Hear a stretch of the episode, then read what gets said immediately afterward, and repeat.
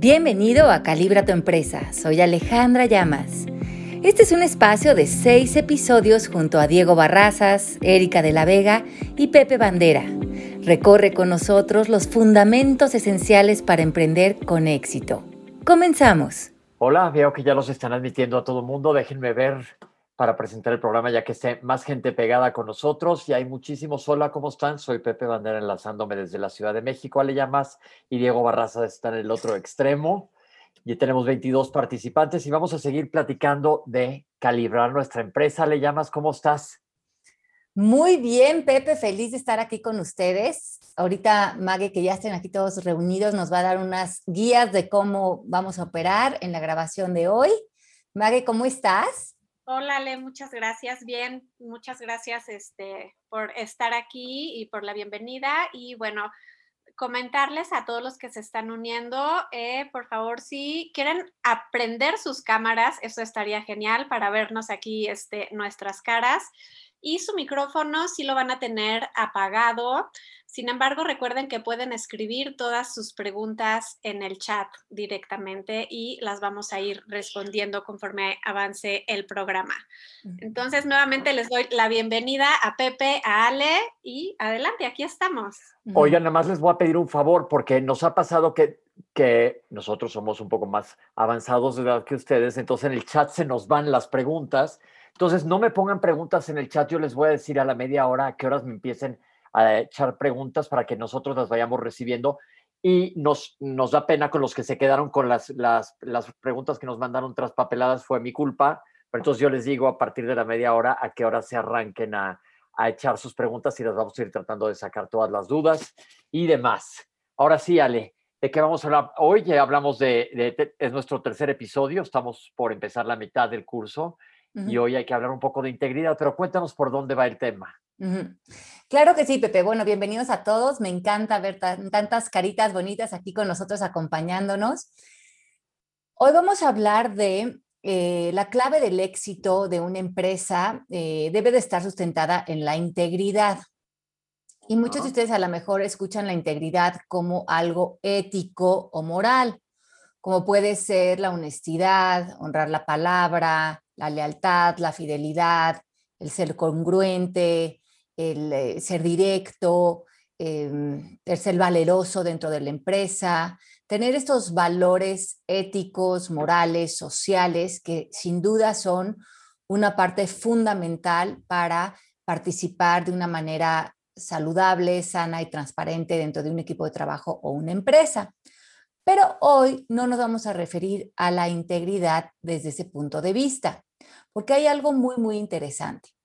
Cuando nosotros hablamos de conciencia, cuando estamos en inconsciencia, estamos sostenidos por emociones como culpa, enojo, vergüenza, que es cuando sentimos que hay algo malo con nosotros, frustración, anhelos de que las cosas fueran diferentes, estamos en exigencia, que es cuando estamos criticando, queriendo que las cosas sean diferentes, que cambien, cuando estamos enojados constantemente, eh, luchando, eh, realmente llevando a la, a la, empresa o a nuestro trabajo esta energía de sacrificio. Esto eh, es vivir en desintegridad. Entonces tenemos que cambiar un poquito ese concepto, porque uh -huh. integridad yo lo asociaría como al mucho a la conciencia de lo que platicamos la semana pasada. Uh -huh. Entonces, más o menos, yo diría, como para ponerlo en algo que entendamos todos, alejémonos de todo lo que nos sea tóxico, no dejemos que nuestra, como lo veo, es como si tuviéramos una, estuviéramos dentro de una burbuja sin dejar que algo nos pique la burbuja. Ajá, sí, porque lo que estamos hablando de integridad eh, tiene que ver más bien con el significado eh, como del origen latino de la palabra que tiene que ver con verte a ti mismo intacto, no dañado, no dañado por el mal, no... Sí, pues, no me gusta esa palabra de, de, intoxicado, pero me gusta más como esta palabra como de confundido, donde has confundido quién eres, dónde está tu poder, dónde está tu creatividad y te has desintegrado en tu presencia dentro de tu empresa o tu empleo. Lo que es bien interesante aquí es que quiero que comprendan que cuando estamos en desintegridad, cuando, que quiere decir que estamos creyendo todo lo que pensamos, en chismes, culpando, señalando, quejándonos, eh, comparándonos, inseguros, en anhelos, eh, en miedo necesariamente. Cuando estamos ahí, estamos desintegrados y ¿qué creen que pasa? Como estamos operando desde el miedo y estamos en un modo defensivo y sintiendo ataque y viendo ataque a lo mejor de nuestros compañeros de trabajo, de del futuro, de otras compañías que a lo mejor hacen algo similar. Cuando nos metemos como en este modo defensa-ataque, comenzamos a tomar rutas que no son íntegras desde el punto de vista ético, o sea, que ahí irían de la mano. Justificamos comportamientos que no son eh, morales o o, funcionales, digamos. Cuando nos sentimos enojados, culpando, quejándonos, comparándonos, inseguros, empezamos a justificar el hacer trampa, decir mentiras, no asumir la responsabilidad completa, eh, tapar eh, comportamientos que no son adecuados, hacer cosas medio chuequillas, eh, criticar, no ser derechos, no ser directos y lo justificamos porque, pues, si esta persona me hizo esto, ¿qué tiene de malo que yo le haga esto otro? O digo, si esta persona no está eh, subiendo de puesto de una manera sana o, o, legítima, pues yo también lo puedo hacer así. O si estas personas están criticando, pues no tiene nada de malo que yo también critique. O si estas personas se comparan, pues yo, lo lógico es que yo también me compare. empezamos a dar pequeños giros a la desintegridad con nuestro comportamiento y empezamos a justificar posturas que no son sanas para la empresa. Y estas se vuelven pequeñas semillas que empiezan a florecer, pero no desde flores, sino más bien como de espinas en el jardín de nuestra empresa, porque empiezan a hacer comportamientos, eh, reacciones y eh, una comunicación bastante pobre dentro de la empresa. Y después decimos por qué no tuvimos éxito en la empresa y no estamos viendo cómo nuestra empresa en realidad no se está sosteniendo desde la integridad, sino se está sosteniendo desde la falsedad. ¿Cómo Ahora, yo? A ver, a ver si le vamos entendiendo. Porque entonces son dos conceptos de integridad que a fin de cuentas vienen de una misma raíz. Me estoy viendo como si, si cualquiera de nosotros o nuestra empresa fuera un muñequito hecho de legos, completo todos los legos están completos. Si le falta un lego, ya no está completo, ya no está íntegro ese muñequito, aunque puede estar funcionando porque sigue pareciendo un muñequito. Pero si yo le pongo un lego de otro color o de otro juego de lego, ya estoy justificando que estoy completo con otra cosa que ya no va de acorde con lo que me alineé en el pasado, que hablamos de nuestra intención y hablamos de la conciencia, cómo está afectando directamente nuestra empresa. Entonces, estoy metiendo una muletilla que yo mismo digo, bueno, pues si me funciona, estoy engrasando las manos para que funcione sin ser lo que debería de estar sucediendo. Exacto. Eh, eh, y eso es muy buen ejemplo el del Lego. ¿Cómo estás, mi Diego lindo? Excelentemente bien, les ofrezco una disculpa, este, se retrasó una grabación en la que estaba, ya estoy aquí al 100 y listo para cotorrear con todos ustedes. Gracias por estar aquí. ¿En qué estamos? bueno, qué rico tenerte.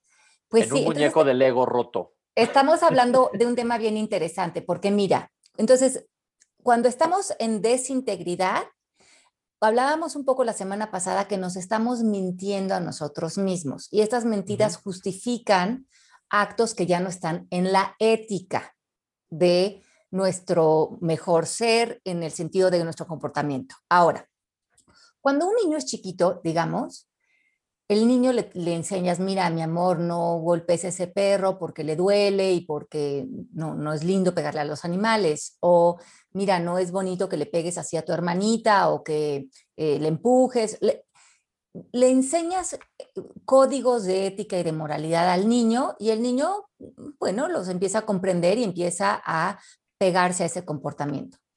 Cuando pasa el tiempo y nosotros desarrollamos un estado de conciencia elevado, que quiere decir que vivimos de valentía para arriba, vivimos en conversaciones donde sentimos que tenemos poder, donde estamos en buena voluntad, donde estamos en aceptación, donde estamos en completa responsabilidad de nosotros, de nuestros actos, cuando donde estamos en amor, donde estamos en bienestar.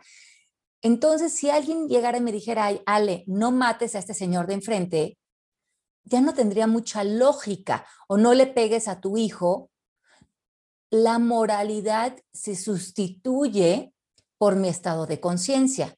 Por lo tanto, si yo estoy haciendo un trabajo interior y yo estoy comprometida a vivir en paz, en amor, en aceptación, en bienestar, en colaboración, en unión, en responsabilidad, en un lenguaje efectivo, y esto lo llevo a mi empresa, Diego no me va a decir, óyale, para trabajar aquí no nos vayas a robar, no nos vayas a mentir, no nos vayas a robar las ideas, no vayas a salir a competir con nosotros, no vayas a eh, generar algo eh, inético, porque ya, es, ya no es necesario. Yo ya traigo un estado de conciencia a la empresa que ha sustituido el que yo necesito un entrenamiento moral y ético para pertenecer ahí. ¿Se dan cuenta? Hay dos rutas que les estoy explicando. Cuando vivimos en un estado de conciencia, que dice el doctor David Hawkins, el grosso del 78% de la humanidad hoy en día vive de falsedad para abajo. ¿Qué quiere decir? Que vive arraigado en conversaciones internas, externas, que tienen que ver con enojo, culpa, caos, conflicto, problemas, eh, señalamientos, eh, ataques, a la defensiva, en victimización, sentados en el miedo. Ahí estamos en desintegridad. Cuando yo hago mi trabajo interior, que solo lo puedo hacer yo por mí, y elevo mi conversación a amor, aceptación, generosidad, unión, eh, colaboración, ya no me tienes que dar lecciones de ética, porque esas lecciones de ética están inmersas en mi integridad de mi estado de conciencia. Entonces, la gran pregunta para ustedes es que sean 100% honestos con ustedes y vean a quién están llevando a trabajar, con quién están arrancando su empresa, con la integridad o con la falsedad que los desintegra. Y ahorita vamos a hacer unos ejercicios para ver cómo podemos ir llevando esta integridad a la empresa que tiene que ver con un estado de conciencia y cómo nuestro equipo puede ser un equipo que también viva en integridad como estado de conciencia. Por eso les digo que en este programa no nos vamos a enfocar en que la integridad sea honrar la palabra o ser honestos o ser leales o ser fieles, porque esto vendría por default si ya mi calidad humana está en amor, en aceptación, en bienestar, en colaboración. Ya no estoy en ego, estoy en verdad, estoy en mi contexto en maestría, estoy en poder, puedo eh, acceder a conversaciones poderosas, puedo generar acuerdos funcionales con mi equipo, no me victimizo, no me enojo, no me quejo, no critico, no me desintegro mintiéndome y por lo tanto no tengo comportamientos chuecos en mi empresa.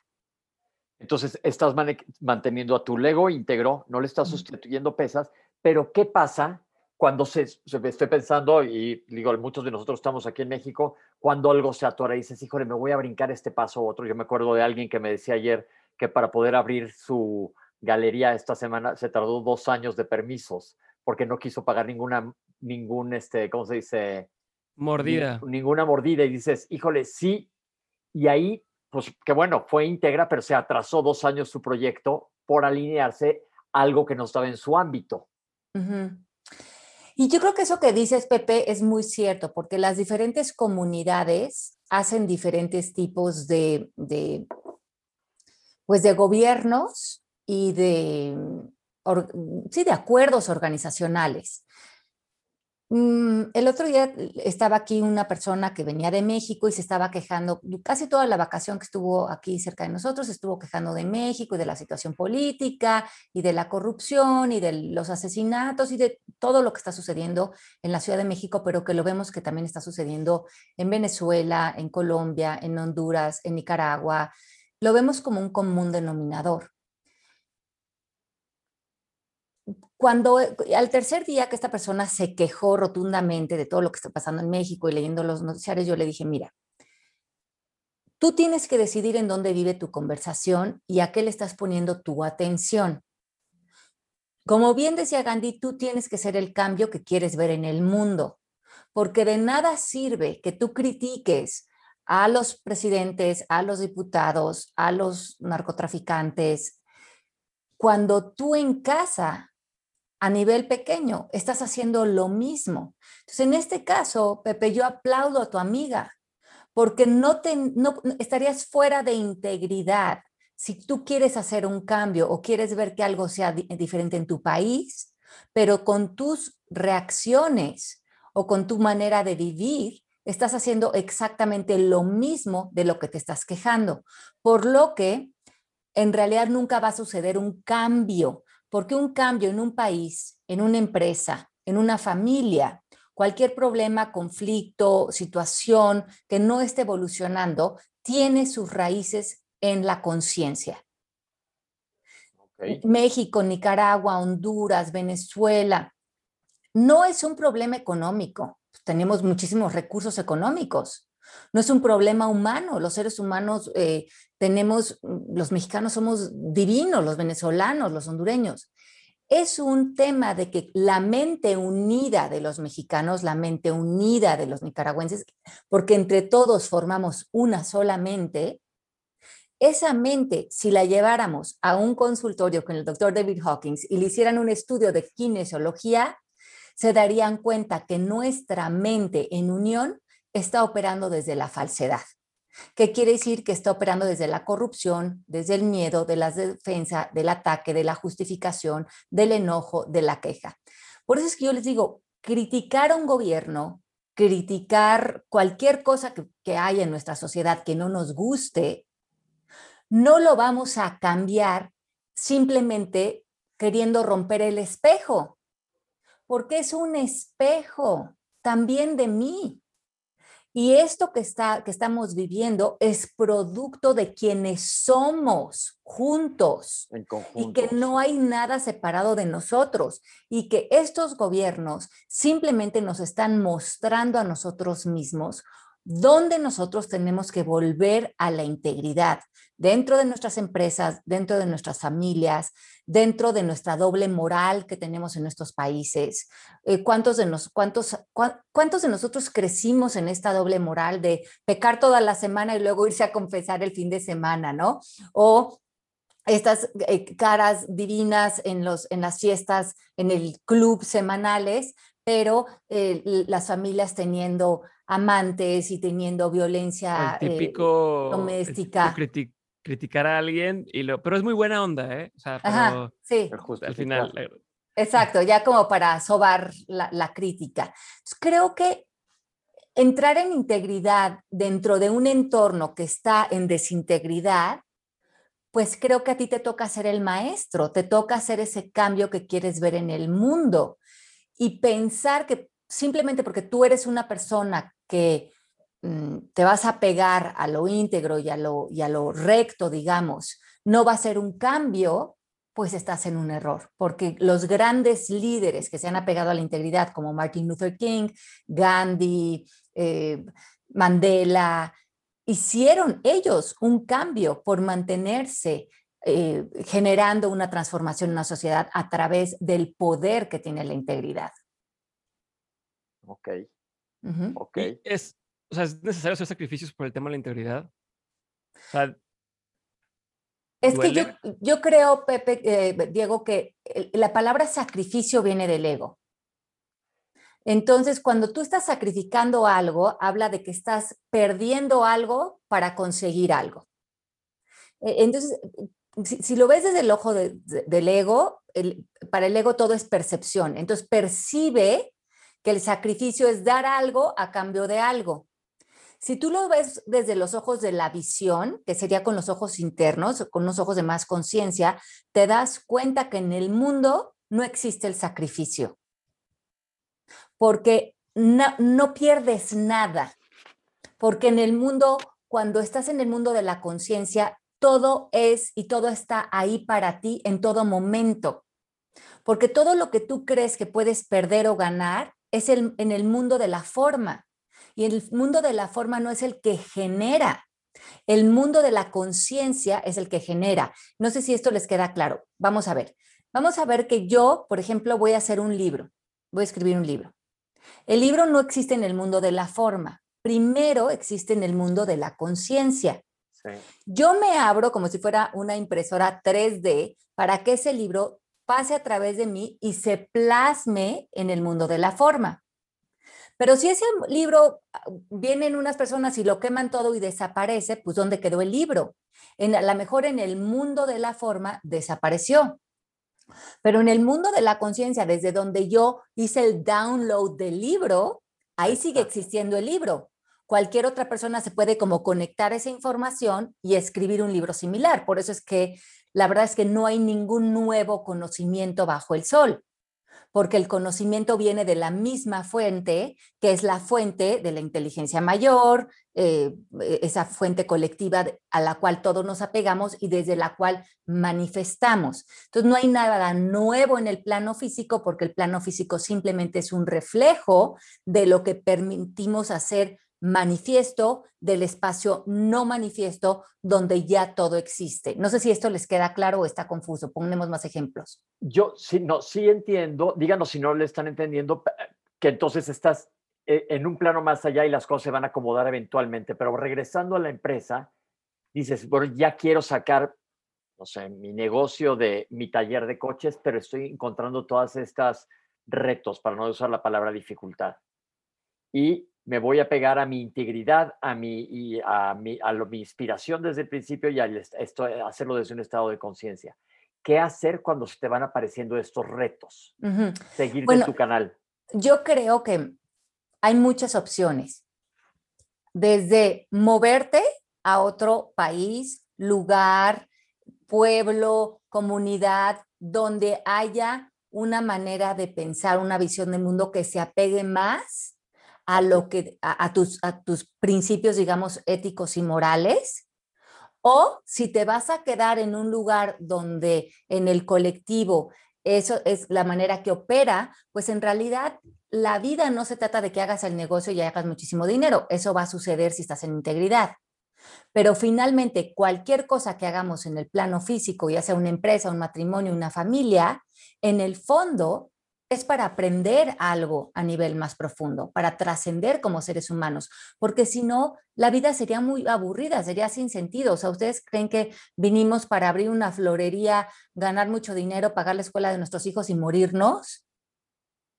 Pues la florería o lo que hagamos con nuestra vida o, los programas que hace Diego o la medicina que haces tú, Pepe, o los libros que escribo yo o lo que hagan cualquiera de ustedes es un pretexto más para que a través del tema del trabajo nosotros sigamos creciendo en nuestro interior y que veamos a través de nuestros compañeros de nuestro trabajo, de nuestras empresas, el espejo de lo que nosotros venimos a sanar en individual y en colectivo. Entonces creo que eh, es muy importante que reconozcamos que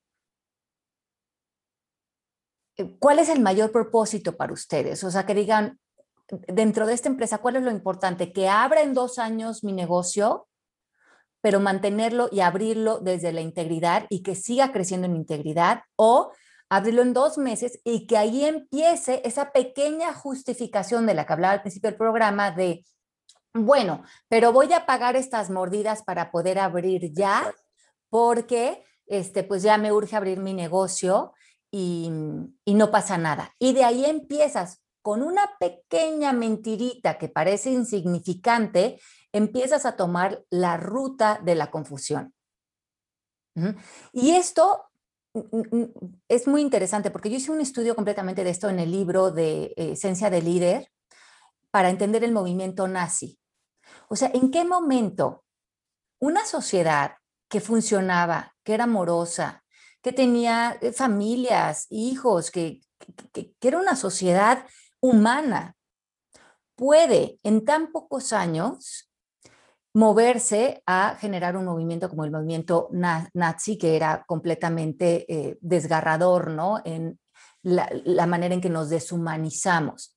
Y yo siempre hablo en, en plural, siempre me incluyo en todo, porque yo, me, porque yo soy todos, porque todos los seres humanos cuando están en falsedad, o sea, cuando están en enojo, miedo, preocupación, eh, viendo ataque a la defensiva, o sea, cuando estamos dormidos, que es el 78% de la humanidad, ¿qué creen que pasa? Que el ser humano no tiene la capacidad de distinguir entre lo que es falso y lo que es verdadero. Como estamos creyendo todo lo que pensamos, somos muy fáciles de ser programados. Entonces, a lo mejor si yo hubiera nacido en Alemania en esas mismas condiciones y muy, muy esponja a ser programada, a lo mejor yo hubiera acabado siendo una chica nazi también. y eso es muy importante que lo digamos, porque no existen ellos y nosotros, existimos todos como humanidad. Y existen nuestras empresas, existen nuestras, nuestras propias cegueras y existe nuestra propia capacidad de trascender nuestros estados de conciencia. Y se daban cuenta que era la manera en que los nazis los iban moviendo a, de repente ya a llevarlos a operar a, un tema como Auschwitz, empezaba con un poquito de desconectarlos de su integridad. Por ejemplo, eh, los llevaban a un laboratorio o a un lugar donde tenían a otros seres humanos y decían, mm, esta persona no, no es digna de nosotros por las razones que sean, vamos a empezar a hacerle una, unas pequeñas dosis de audio que lo empiece a desquiciar. Dice, no, pero es que eso no sería lo correcto. No, no importa, porque esa es la manera de que él empiece a someterse en el miedo y nos diga cuál es la verdad. Entonces tú dices, bueno, pero ¿qué le va a hacer un poquito de ruido, verdad? Y entonces tú te empiezas a meter en empezar con estas pequeñas torturas que veían ligeras a otras personas y ese es el primer paso del autoengaño. Y ahí estás metiendo una muleta. Claro, porque ya estás moviendo el pie en otra dirección. Y sabes que no te das cuenta. Y esto no es para justificar, pero es para entender eh, al nivel que tenemos que estar alertas de nuestro día a día, de nuestras acciones, de nuestras reacciones, de nuestras elecciones, de dónde nos estamos mintiendo, como hablábamos, y dónde nos vamos a sostener integridad. Entonces, ¿qué es más importante para ti? ¿El éxito rápido de tu empresa o el éxito a largo plazo de tu empresa, aunque existan estos retos, porque no estás dispuesto a doblar el pie hacia el lado derecho o izquierdo, ¿no? Te vas a mantener en este camino de integridad. Ahora, Ale, ¿cómo le hacemos, por ejemplo, ya formaste tu empresa para que, eh, más allá de las piezas del ego, todas las demás personas que están trabajando y colaborando contigo entren, entren en este mismo canal en el que tú estás y aquí va un poco de lo que dijimos la semana pasada, pero acabas de mencionar lo de esencia del líder también. ¿Cómo haces para que todos se alineen? Estamos hablando que unos se alinearon al movimiento nazi sin darse cuenta y cuando están metidos ya eran las juventudes hitlerianas, que como, tú dices, las sectas. sí, exacto, que de repente dices, ¿en qué momentos digo, cuando hasta ahora acabo de ver una serie que se llama La Serpiente, que dices, Serpiente, ¿en qué momento esta bruta se dejó manipular de esa manera que ya se le llevó golpe entre las patas el otro, ya sabes, que lo estás viendo desde afuera, pero ¿dónde metes a todo tu equipo para que vaya con esa misma integridad? ¿Cómo lo haces como un líder? Entonces, a mí me gustaría que te reconocieran que todos los seres humanos adentro de nosotros tenemos algo que llamamos el aro de la verdad. Este aro de la verdad es la verdad tuya, la que te da tu autenticidad, donde vives de la mano de tu bienestar, de tus talentos, de lo que es, hace sentido para ti, del estilo de vida que tú quieres tener, de lo que quieres vivir. Este aro de la verdad vive arriba en la tabla de conciencia, porque está de la mano del amor, de, de la aceptación, del bienestar. Este aro de la verdad es tu naturaleza y es la naturaleza que tienes que llevar a todos los días a tu trabajo. Es tan natural como el día y la noche. Lo sientes natural, no tienes que hacer un esfuerzo por conectarte a tu aro de la verdad, porque naciste con él, vas a morir con él y tú sabes adentro de ti cuál es tu verdad ante cualquier situación. La sabes.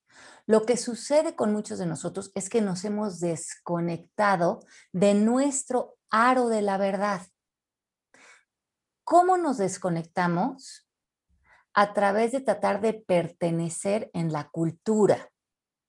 O sea, el aro de la verdad va de la mano de nuestra naturaleza personal. La cultura va en contra de la naturaleza y el aro de la verdad.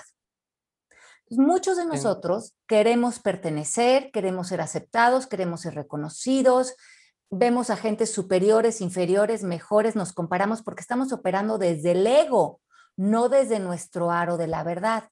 Y le creemos al ego todas las mentiras que nos dicen, aunque estas mentiras sean incómodas. Por ejemplo, vamos a decir que estamos en una compañía y estamos nosotros retirando un dinero de la compañía que no nos corresponde.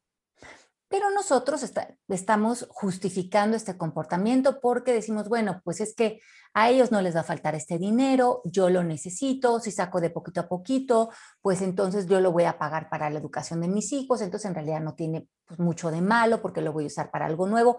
Te estás saliendo de tu aro de la verdad porque no estás en integridad, pero estás justificando tus actos y te empiezas a meter en esa pequeña mentira. Cuando yo te pregunto, ¿es absolutamente cierto que tú eh, podrías producir ese dinero de otra manera que no fuera retirándolo de la empresa para moverte integridad? Tú me vas a contestar con otras mentiras. Es decir, pues no, la verdad es que ahorita yo no veo otras posibilidades porque ve, México está en crisis o Venezuela está en crisis y no hay otra manera, esta es la única manera para mí, esta es una posición en la que me ha puesto mi país y mi gobierno y sigas echando culpas para justificar no estar en tu aro de la verdad. También muchas veces lo hacemos cuando estamos en relaciones incómodas. A lo mejor decimos, eh, nos, sabemos que no estamos contentos en una relación, pero estamos con pensamientos de, pero yo le voy a echar ganas, yo lo voy a cambiar, yo voy a cambiar a mi jefe. No, ¿sabes cuál es el típico? Es que así son los hombres, o sea, es o sea, así es, ¿no? Como, como así, es, la naturaleza de los hombres, ¿no? Resígnate, así son, todos, todas sufrimos. Entonces esas son mentiras que nos vamos creyendo, que nos alejan de nuestro aro de la verdad, y nuestro aro de la, de la verdad va de la mano de nuestro poder, de que existen mil posibilidades en el mundo para nosotros y para nuestras empresas, de que hay mil puertas abiertas y que no las estamos abiertos porque queremos tener la razón con nuestras mentiras y porque queremos seguir viviendo en roles pequeños y justificando nuestras victimizaciones. Entonces, es muy importante que entendamos que a veces tenemos que dar un paro, y eso es lo que vamos a hacer esta semana, parar y observar nuestra, nuestra participación como profesionales, nuestra participación como eh, líderes de un equipo, nuestra participación como empresarios y decir, ¿dónde yo estoy permitiendo desintegridad? O sea, ¿dónde estoy culpando, quejándome, justificando, exigiendo a otros que sean diferentes, que cambien, pero yo no lo estoy haciendo. Yo estoy de una eh, vez utilizando tus, eh, tú, eso. Bueno, pues si todos dan esa, ese dinero para abrir el negocio, ¿por qué no lo voy a hacer yo?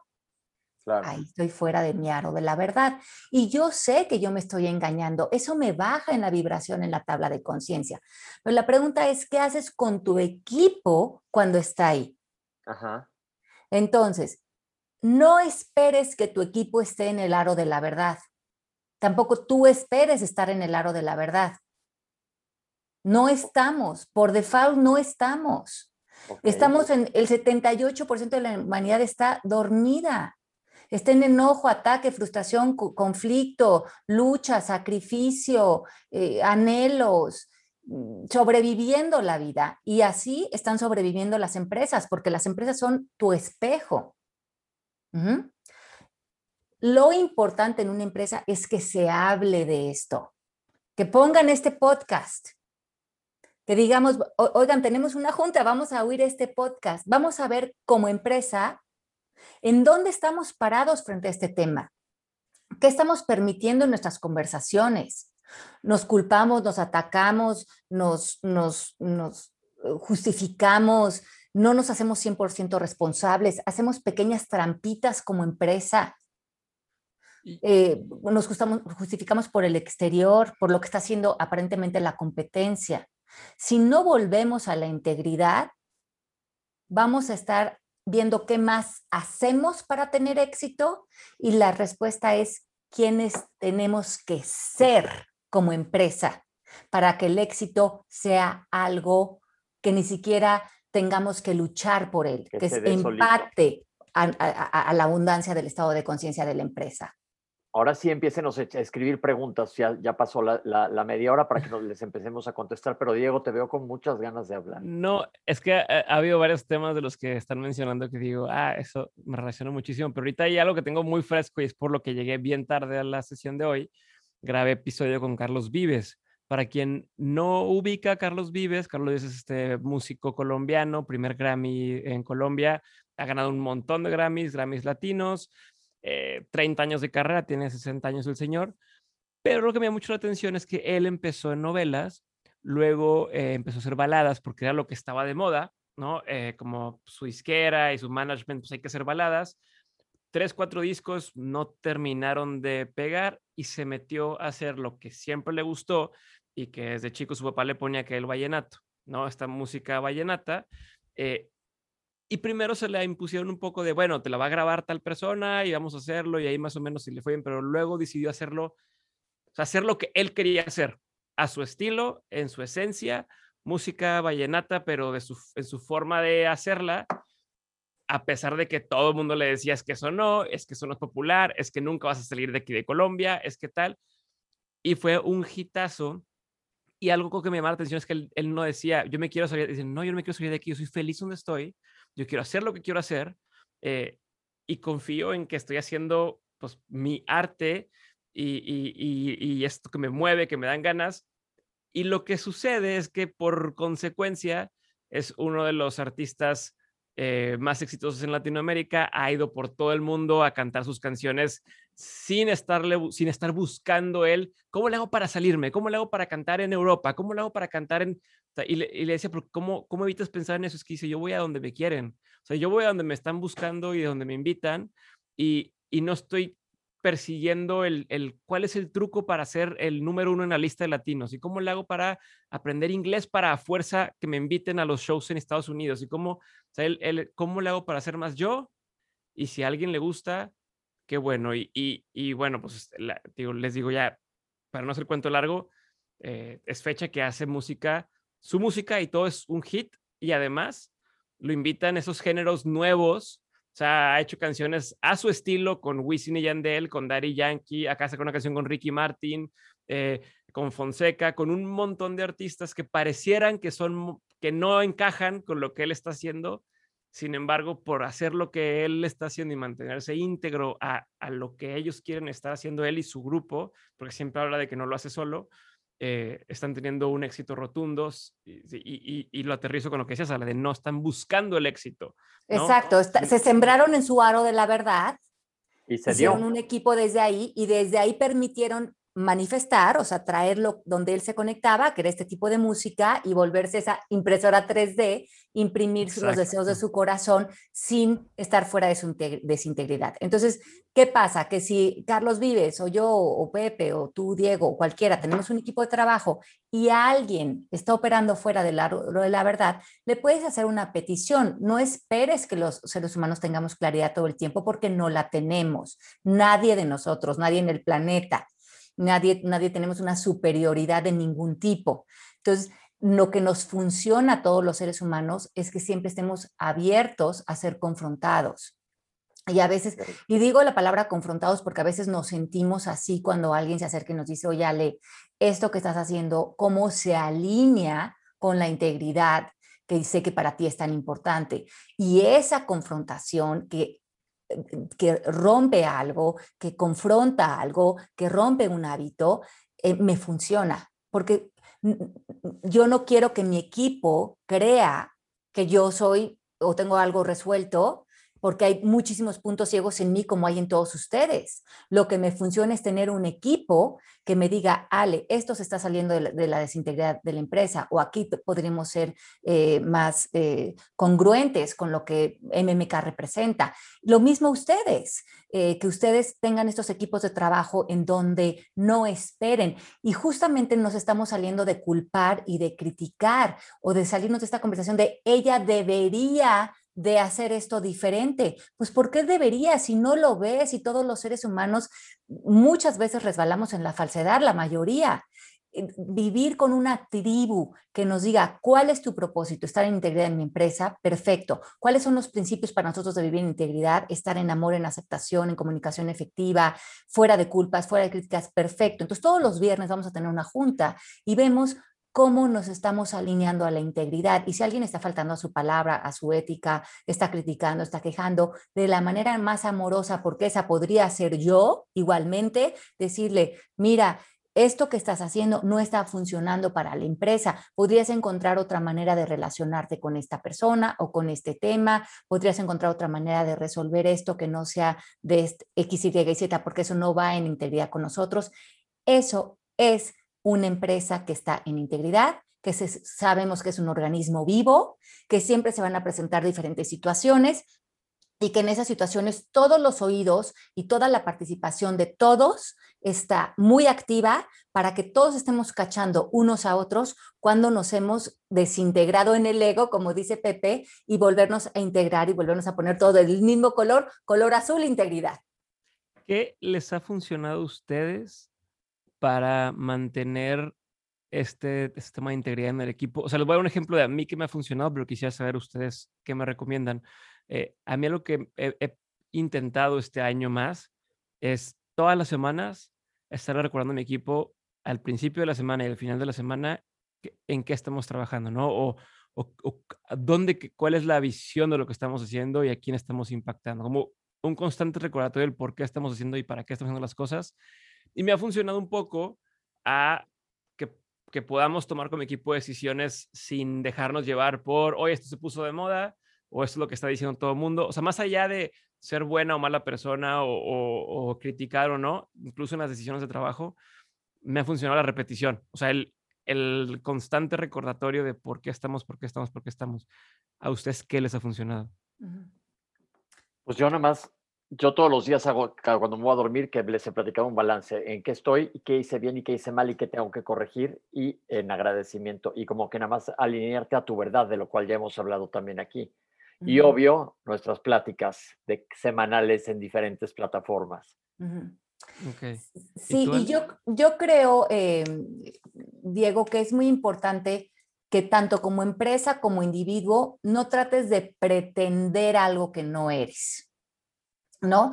Eh, te quedas en tu intención, como lo que hablábamos antes, pero mientras que estés sembrado en tu intención, esa intención puede tomar muchas rutas, muchos caminos, se puede desarrollar de mil maneras, como tú nos decías la semana pasada, puede tener diferentes outlets, la salida de tu trabajo.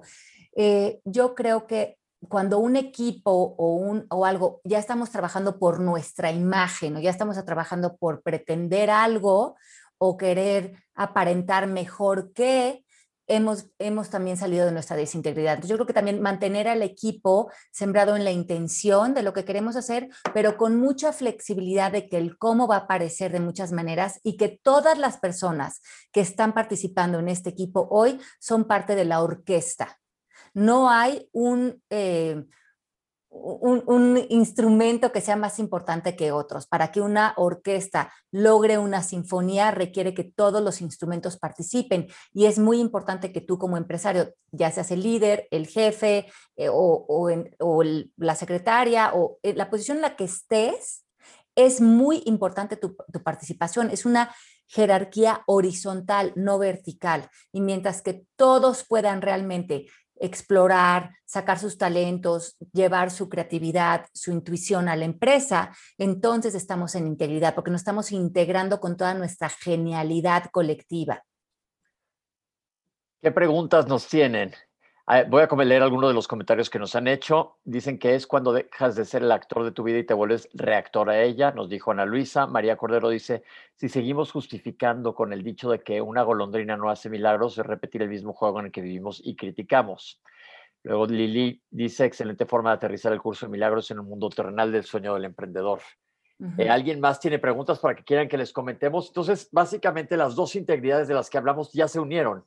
Ajá, exacto. Porque cuando tú ya estás en un estado de conciencia elevado, digamos que ya tú tienes tu poder, ya no te victimizas, te responsabilizas, eh, estás abierto a retroalimentación, quieres responder desde el amor, desde las soluciones, ya no estás en reactividad, entonces ese estado de conciencia por default va a empatar con la lealtad, la honestidad, el honrar tu palabra, la ética, todo lo que tiene que ver con los valores del ser humano. Cuando estamos abajo en falsedad, en enojo, frustración, y eso lo llevamos a la empresa, normalmente es cuando empezamos a tropezar con justificaciones, con pequeñas mentiras que a veces empiezan a volver grandes hasta que nos estallan en la cabeza y nos dimos cuenta que como todo problema, todo problema de una empresa, de una familia, de una sociedad, tiene sus bases en elevar el estado de conciencia de quien la forma, tanto en individuo como todas las personas que la componen y, trabajamos en común. Entonces, que nuestra empresa sea una empresa que eh, brille en su evolución, como cualquier otra cosa que venimos a aprender en el plano físico, ¿no? Perfecto. María, vas Diego, vas Diego. María Luisa manda una pregunta, dice, ¿cómo separas el concepto de integridad de la idea de que nada significa nada. Es como simplemente tomar el concepto para fines terrenales y de comunicación. Bueno, mi María Luisa Linda, es que acuérdate que nada significa nada tiene que ver con que las cosas en el plano físico no tienen el mismo significado. Por lo tanto, son neutrales porque algo que afuera una persona le puede dar un significado, otra persona le puede dar otro significado. Pero una vez que tú le das ese significado a algo, eso sí significa algo para ti, aunque afuera siga siendo neutral. Una rosa. ¿Eh? Una rosa, una flor para alguien puede ser algo y... Exacto. Si solo no es nada.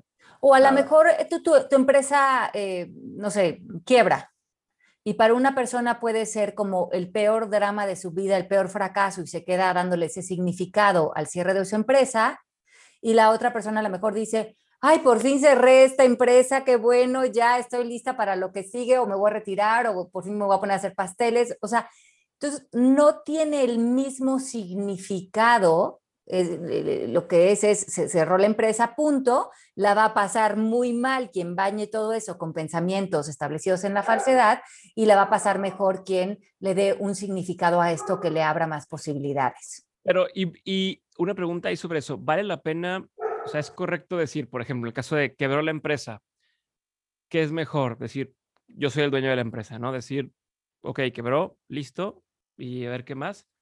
O conviene contarme la historia de quebró para bien, eh, qué bueno porque ya tengo oportunidad de hacer otra cosa y esto, o sea, como, porque a todo le puedes, si le rascas, le puedes encontrar o el significado negativo o una razón positiva de, de por qué sucedió, ¿no?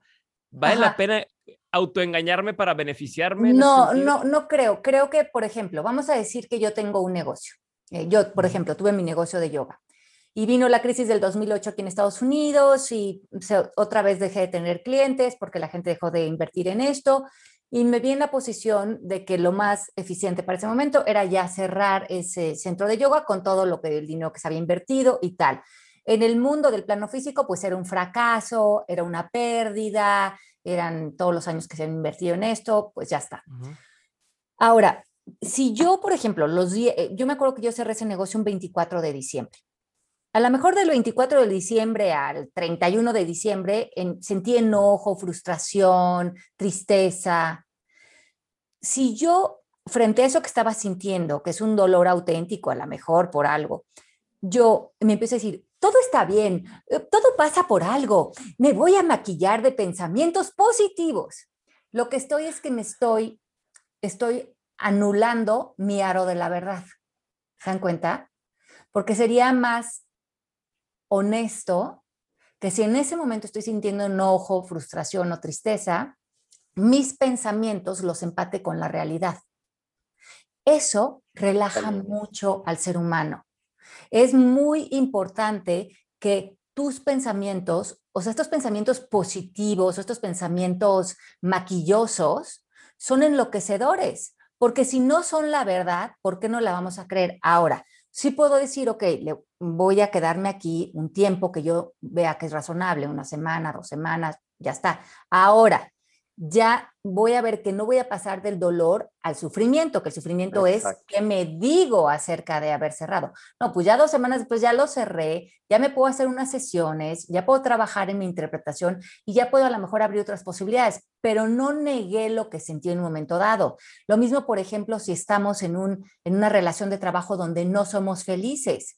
Deja de maquillar el, sí, yo puedo hacer feliz este trabajo, yo puedo conquistar mi, mi, mi mi, mejor momento. No, es mucho más poderoso que digas, no soy feliz en este trabajo, no veo que mis talentos están floreciendo en este trabajo, voy a parar y voy a conectarme con mi aro de la verdad y voy a buscar un trabajo o voy a abrirme las posibilidades de un trabajo que se alinee con mi verdad. Ay, por fin tu aro de la verdad te dice, yes, porque no sirve maquillar, sirve reconocer, aceptar y después transformar. Entonces, olvidarnos de ser el presidente de la patrulla de las sonrisas, se lo suplicamos, por favor, de la manera más atenta. Y se vale pasarla mal también. Como dice la estación un rato ahí, porque tengo un dolor. Tampoco puedes negar lo que estás sintiendo. Ya, se acabó el dolor, vámonos a lo que sigue. Y de ahí ya tomas ese como un escalón. Nos dice eh, Verónica, ¿cómo se explica el tema de la competencia si solo yo estoy en conciencia? Bueno, pues es que la competencia estaría en tu mente. Claro. Entonces, toca, sí. Entonces, por ejemplo, yo no siento que yo tengo ningún tipo de competencia, porque yo no estoy en este mundo para competir con nadie de absolutamente nada. Pero yo no te puedo decir eso que tú lo creas, porque es una creencia o no.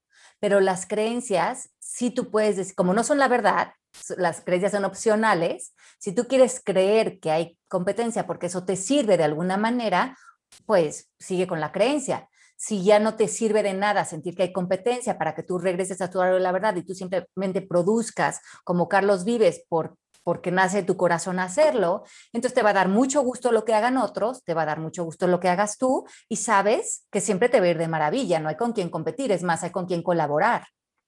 Perfecto. ¿Y qué dice, nos dice Paul? Entonces podremos decir que alguien que está siendo desleal en la empresa también podría venir desde un estado de inconsciencia pura, ya es el ámbito de él. Exacto, entonces lo que podríamos ahí sería preguntarle, ¿no? En vez de criticar, decirle, oye, esto que estás haciendo y no, y no eres tú, es este comportamiento que estás eligiendo y a lo mejor no ves que tienes otra opción. Ok, ok. Pone, uno que no, nos brincamos es de Elizabeth, que dice... Mm, ¿Cómo puedes guiar a tus empleados en dar tu visión de estar actuando en tu honestidad personal? Pero es lo que decía Ale hace rato, que yo le pregunté, ¿cómo hacemos para que todo el mundo se alinee a esto?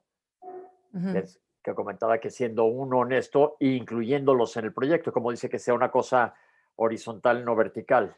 Exacto, y donde la participación de todos es cuál es el fin, o sea, que salguemos adelante a pisotadas de otras personas o que todos estemos en esta empresa, como es mi empresa, por ejemplo, MMK, somos 25 trabajando aquí, y que para todos vivir y estar en esta empresa sea una extensión más de nuestro estado de conciencia. A ver, y te voy a poner un ejemplo de la vida real, ¿ok? Para saber, voy a aprovechar esto para... no de la vida imaginaria, o cómo. No. o de lo que yo veo que es la vida real. Bueno, ahorita estoy enfrente de un cuarto con una pared blanca. Este, pongamos que alguien que ustedes conocen tiende a ser una persona que por lo general colabora con todo el mundo, le, le explica a todo el mundo cómo hacer las cosas, esta persona, si alguien le dice, oye, ¿cómo le haces para hacer un podcast? Le explica con todo el gusto del mundo, es una persona imaginaria. Este, y de pronto hay una persona que te das cuenta que empieza medio a hacer cosas desleales, ¿no? Eh, un, un, competidor, otra persona que está en la industria, empieza a, a robarse eh, ideas.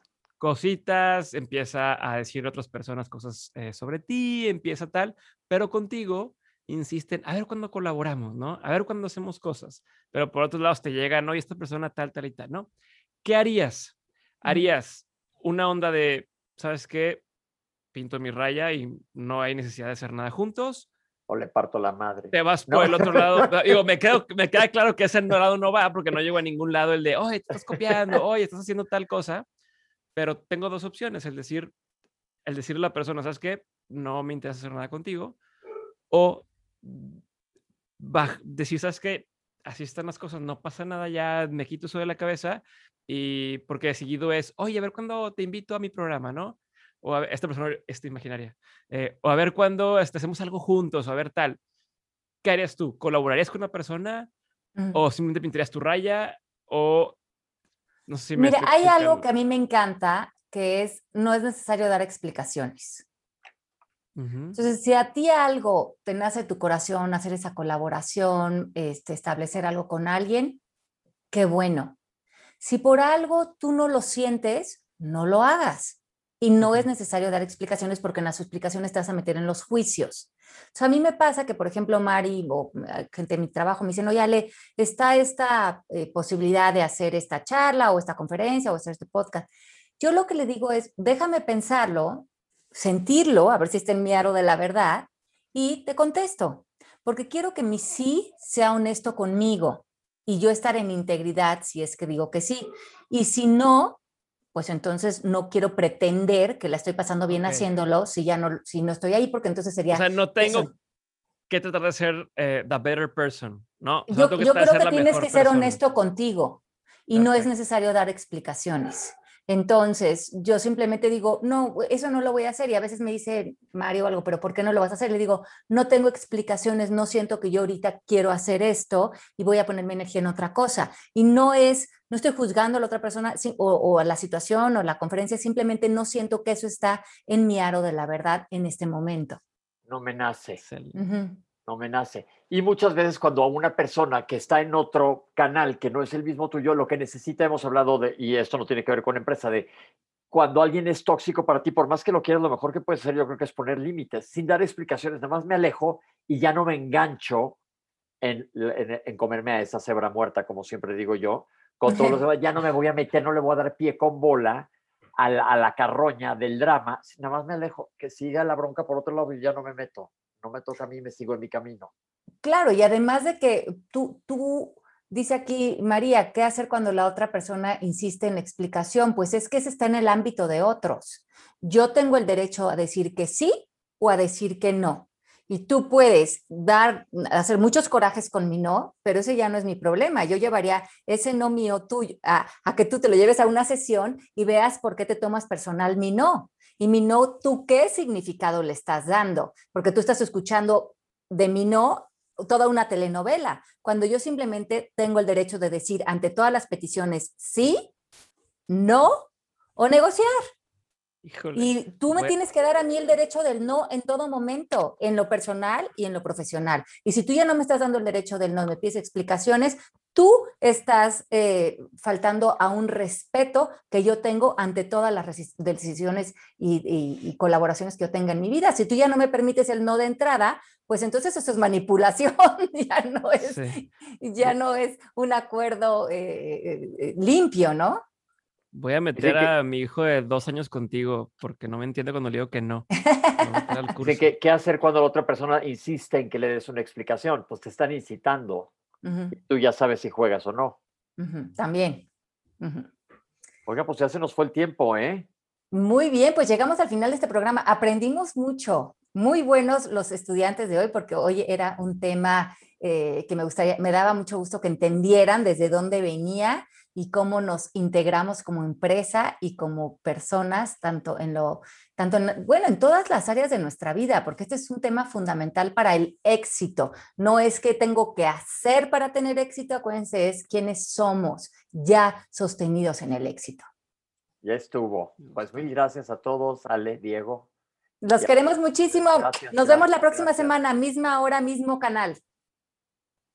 Chao, chao.